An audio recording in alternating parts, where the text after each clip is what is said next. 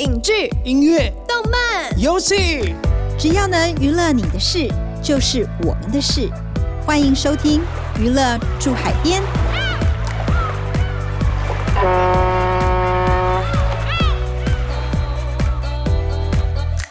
欢迎收听由静好听与静周刊共同制作播出的节目《娱乐住海边》，我是静周刊娱乐产业组记者向怡斐，我是对记者咄咄逼人、讲话又经常失态的灭绝师太。农历七月呢，最适合看鬼片了。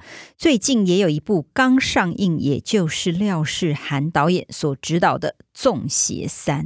怡斐，你看过这部电影了吗？有啊，看完以后整个毛骨悚然。不过必须说，粽邪系列真的是不断进化，每一集都出新招，而且不止台湾民俗传说，还跨国加入了泰国元素。到了第三集，就有一种纵邪宇宙大集合的气势，而且恐怖归恐怖，温馨催泪的时候也是满满的洋葱。我记得二零二零年第二集上映的时候呢，我们用了整整两集的篇幅来跟听众朋友分享导演他们拍片的灵异经验。睽违三年，这第三集终于上映了。怡斐这次呢，访问了监制邹介中与导演廖世涵，准备了相当精彩的内容要跟听众朋友分享哦。没错，今天就是要来跟大家聊一聊《粽邪三鬼门开》。这部电影五年前的第一部粽邪是从台湾民间习俗送肉粽出发。所谓的送肉粽呢，就是上吊的亡灵，因为杀气太重，所以要把这些亡灵的怨念送出海。到了粽邪二，除了保留送肉粽的桥段，再结合泰国的鬼师傅，还有台湾跳钟馗这个道教科仪，展开正邪大斗法。至于纵邪三，不但有第二集里面的伊阿哥，还有泰国的鬼师傅，还多了泰国阴灵古曼童，而且跳钟馗的部分回归到最初的戏剧钟馗，也就是以传统歌仔戏的形式，由演员扮演钟馗来驱鬼。这一次扮演钟馗的是帅哥演员张庭湖，他不但会歌仔戏，还擅长跑酷，真的是新时代的捉鬼专家。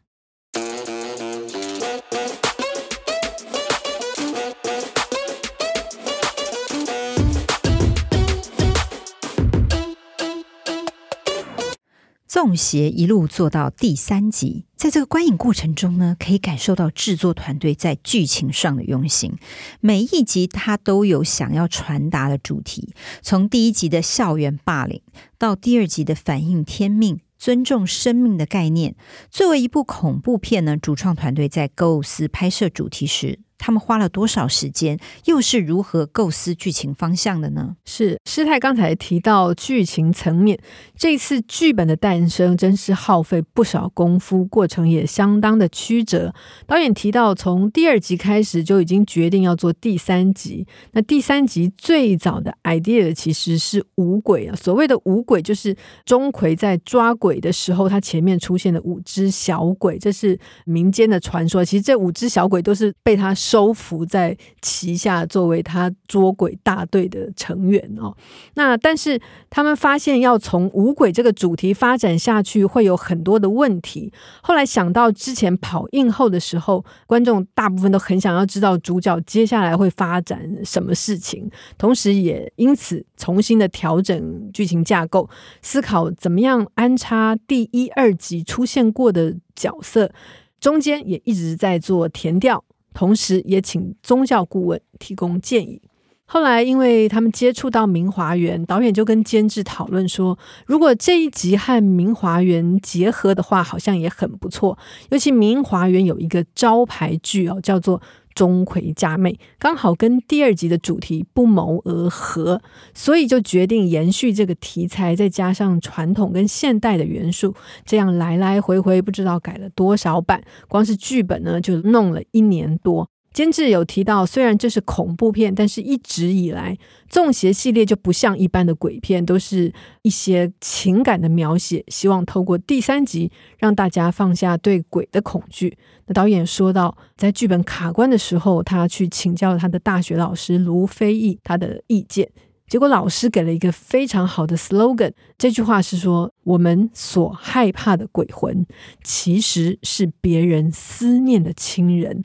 那编剧过程也一直抓住这个 slogan 的核心概念，才完成了剧本。师太听完这句话呢，真的对这部恐怖片的害怕感瞬间降低一半以上。把《纵邪三》定义成恐怖片，真的是太可惜了。刚才有提到第三集延续第二集的泰国鬼怪的元素，而且又融入了歌仔戏跟跑酷的题材，诞生的过程其实非常的有趣。这些元素组合的背后有哪些原因呢？让我们来听听导演廖世涵是怎么说的吧。跑步为什么会放弃？是因为其实那时候跟一个通灵的一个朋友，他其实我在跟他聊天的时候，他就忽然间笑出来了，然后我就问你在笑什么？他就说奎爷一直在我旁边，一直在做一些动作，他可以直接，他可以直接，直接。他在奎爷在在我的意念中一直在做一些动作，他就说做什么动作？他就说他就站在一个钢索上，一直在翻翻来覆去，一直在跳这样子。他就说其实奎爷是要讲说他奎爷是很灵活的。他并不是像一般人看柯一样子，因为他穿的那个官袍，其实大概在十几公斤，他不是说他这么笨重，其实他是很灵活的。不要把奎爷的形象弄得像好像一般世俗看到那个样子，是很自由的这样子。所以我就把这个 idea 就跟 Jeff 哥说，哎，我们如果让奎爷有一个不一样的那个，好像也不错。对，因为加上说我们希望多一点年轻的元素，嗯、所以才跟 Jeff 哥讨论说，哎，那如果我们让钟馗的样子可以融进来跑酷，对，因为跑酷又跟戏曲可以发展，对。对，所以我就想说，这个东西其实是可以有一个很好的说故事的方式，所以我们就把跑步放进来了。这次之所以会加入泰国古曼童的元素，要从第二集开始谈起，因为第二集的大 boss 是鬼师傅。那监制说，他们当时去找这个泰国宗教顾问，包括导演组啊、制片组还有美术组都一起去。那他们在等师傅的时候，看到有两个女生带着两个古曼童，因为这个古曼童发生了一些。事情要请师傅去处理。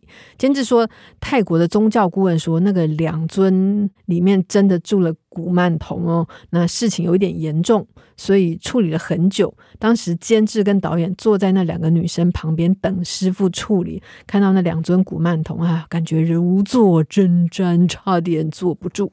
导演说，现场看到两尊古曼童就是一般娃娃的样子，跟电影里面不太一样。但是其实电影里面的古曼童比较正统，泰国的宗教顾问看到以后也觉得哇，根本一模一样。如果大家有上网查过“古曼童”这个关键字，其实就会看到很多看起来很诡异的洋娃娃图片。其实西方哦也很喜欢以洋娃娃作为鬼故事的发想，对不对？像那鬼娃恰吉就最经典的案例呀、啊。所以看来，无论东西方，对于长得像人形的娃娃，还是会忍不住想象一些有的没的。诶，但也不是只有鬼片哦。你看，像芭比也是一种娃娃，对不对？它改变成一个温馨励志的电影。现在我们录音的时候，就是创下了三百七十九亿台币的惊人票房，还在往上不断的飙涨呢。言归正传，我们来讲回鬼故事的娃娃们。好，再来师太呢，其实想问问宜榧，不少的鬼片都有请宗教顾问，《粽邪三》也不例外哦。他除了台湾的师傅，剧组呢也飞到泰国去找宗教顾问。我想请问一下，宗教顾问在这次的拍摄过程当中，主要是扮演了什么角色，为剧组提供什么协助呢？呃，这部片请的顾问其实真的不少，凡是和电影相关的元素都有专人把关，像是歌仔戏啊、跑酷啊，还有泰国的宗教顾问啊，还有道教的宗教顾问，都借重他们的专长，让剧情、台词或者是演员的动作各有所本。至于演员的动作表演，又是一个大工程。光是明华园，导演说这个是最难的部分。这次担任顾问的是陈胜发老师，光是沟通就花了一段时间。从钟馗的扮相、内容该怎么做、戏码设计要怎么安排，还有设计之后应该要由谁来担任演员指导。等等，都是要逐一克服的。而且还要考量这个演员到底能不能胜任，像是主角张庭湖，他的戏份吃重，但是要学歌仔戏的身段啊、翻滚等等，其实很困难。他特别花了两个月去学，还好跑酷对张庭湖来说比较好上手，因为他本身就很爱做一些极限运动。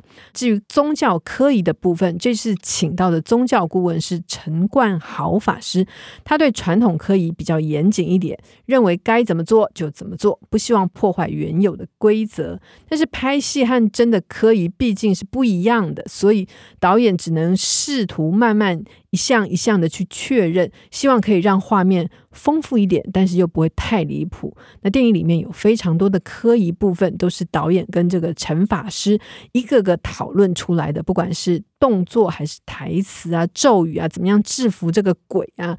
跟鬼师傅要怎么打，都要通过法师这一关。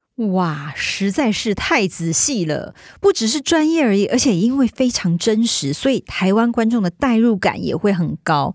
那么，除了这些动作跟台词考究之外，还有哪些部分也是宗教顾问非常重视的呢？这个监制有提到，陈法师除了是跳钟馗的法师之外，其实他另外一个身份是。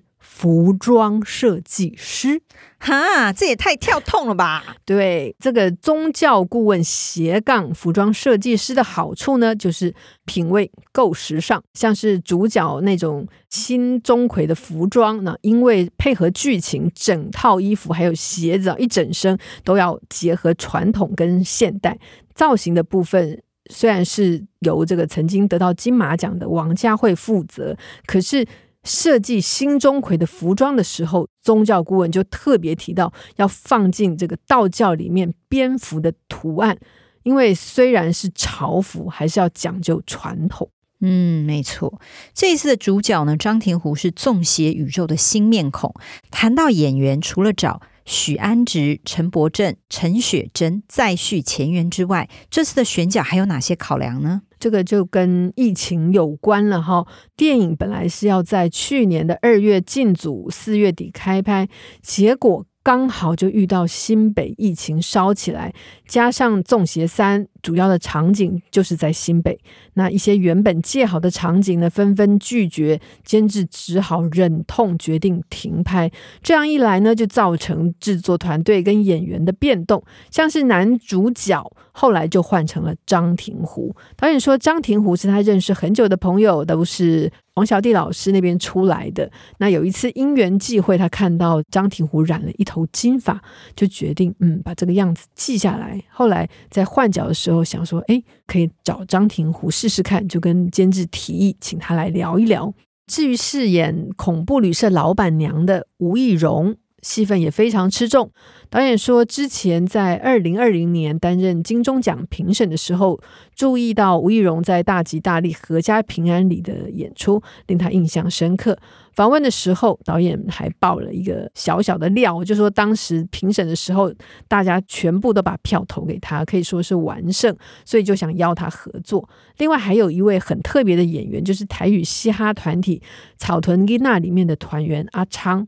因为草屯吉娜常在中南部庙会表演，甚至唱的歌都跟神明有关，所以导演第二集的时候就曾经想要跟草屯吉娜的阿仓还有陈淑玉两位成员合作，所以后来就邀他们两个来，结果选了阿仓。嗯，《粽邪三》对演员来说真的是一个很大的挑战。像我们前面又提到，不论是跑酷各种科仪的细节，甚至呢在剧情的安排上，需要演员对角色有很深刻的情感规划。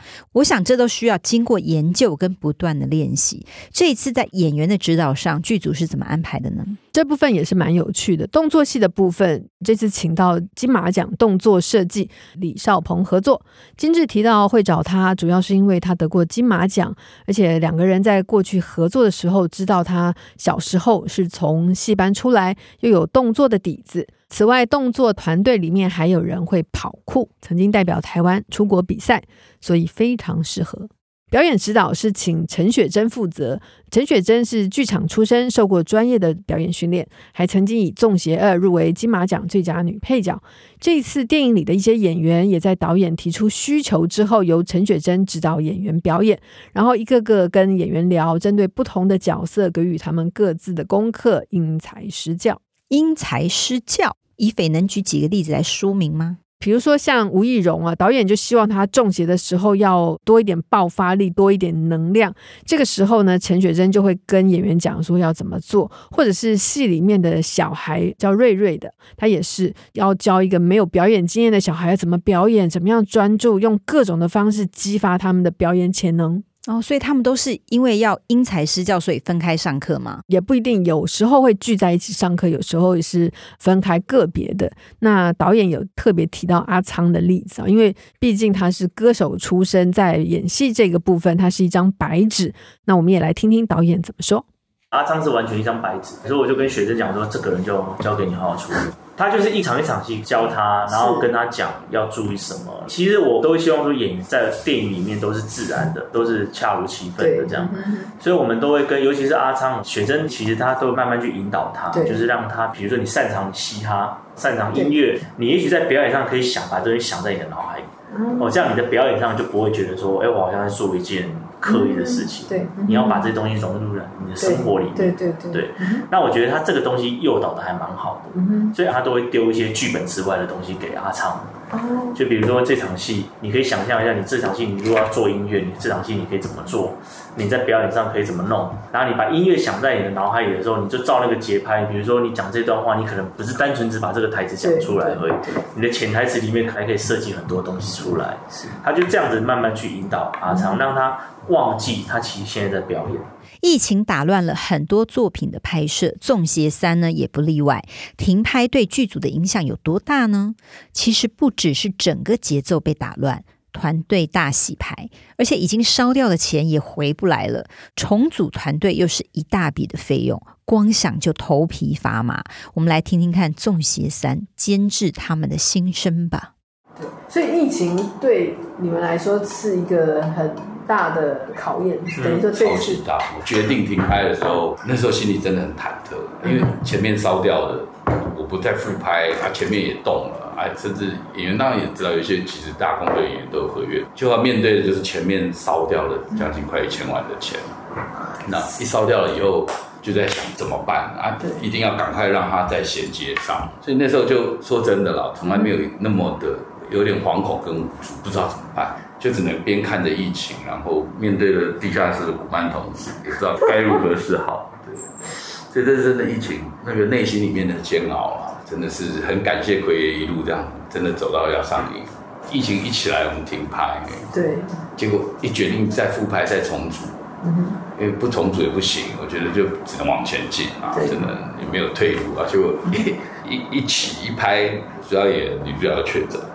一确诊，然后开始又在跳表，然后又遇到两个台风，场景都吹坏了。除了上面提到的这个部分，场地也是相当曲折，因为原本主要的场景都在新北，也都谈好了。有一个地方呢是还没有都更的旧大楼，它的气氛很适合。没想到就在读本当天，疫情刚好烧起来啊，人心惶惶，居民就反悔了，不借了。不管怎么样沟通都没有用，而且这栋大楼里面有两三个重要的场景，包括古曼童的祭坛也在里面。那居民不借，整个团队就非常的绝望。那导演监制也提到说，决定停拍的时候，他真的是陷入天人交战，非常痛苦又惶恐。遇到疫情，不知道《纵邪三》要如何完成，何时才能完成？哦。回顾这段过去的时候，我真的可以听得见这个监制内心是满满的绝望感呐、但是呢，《纵邪三》终究是圆满的拍完了，而且作品相当的精彩，包含超量的特效，想必花了很多钱吧。没错，《纵邪三》的特效量非常高。监制说，《纵邪三》特效的数量是前两集的总和，加起来超过两百颗特效镜头。这个数量大到还要另外谈两个团队来协助一起完成。最主要的特效是用在后面这个压轴的大斗法的戏份。那《粽邪三》特效的量会这么大的原因，主要是因为原本大斗法是在户外场景拍摄，后来因为下雨啊，场景又被吹坏，改到室内做，全部要拉绿幕，所以特效量非常的庞大。这次大斗法的戏份会这么长，主要也是因为上一集观众看得不过瘾啊，所以就敲碗许愿，才有《粽邪三》的福利给大家。所以这样来讲，《中邪三》最花钱的部分是特效吗？监制说，《中邪三》总预算超过五千万，但是烧最多钱的还是前置将近一千万的停拍损失，几乎把辅导金都烧光，真的是欲哭无泪。因为重启就等于是重新来过，那一千万里面唯一保留下来的就是三十一只古曼童而已。哇！疫情真的是影响甚巨，除了影响到整个大环境，其实许多公司也都自顾不暇了。在这种情况之下，《粽邪三》原本谈好的资金有受到影响吗？有，而且影响还颇大的。大家可能以为鬼片等于有票房保证，钱应该很好找，对吧？但是一部分来说是对的。监制特别提到。鬼片在台湾有票房保证，是因为有基本盘，但是台湾的海外市场一直没有打通。台湾电影如果能在东南亚发行，就算很好了。所以鬼片非常的依赖台湾市场，在台湾就要有最大的回收，至少要卖到七八成以上，才可能不赔钱。虽然《粽邪二》有获利，但是也没有那么容易。尤其疫情这几年，大部分的产业都不好，所以投资也比较保守。这次《粽邪三》还有投资人撤资，即使合约都签了。其实一开始在找资金就一直很忐忑，一直在挑战，过程也非常的艰辛。监制提到，静文学很早就投资，而且一路相挺，没有撤资，真的很感谢。嗯，听了这么多，真的很庆幸可以看到《粽邪三》上映呢。这部片背后呢，满满都是电影人的热情跟心血呀、啊。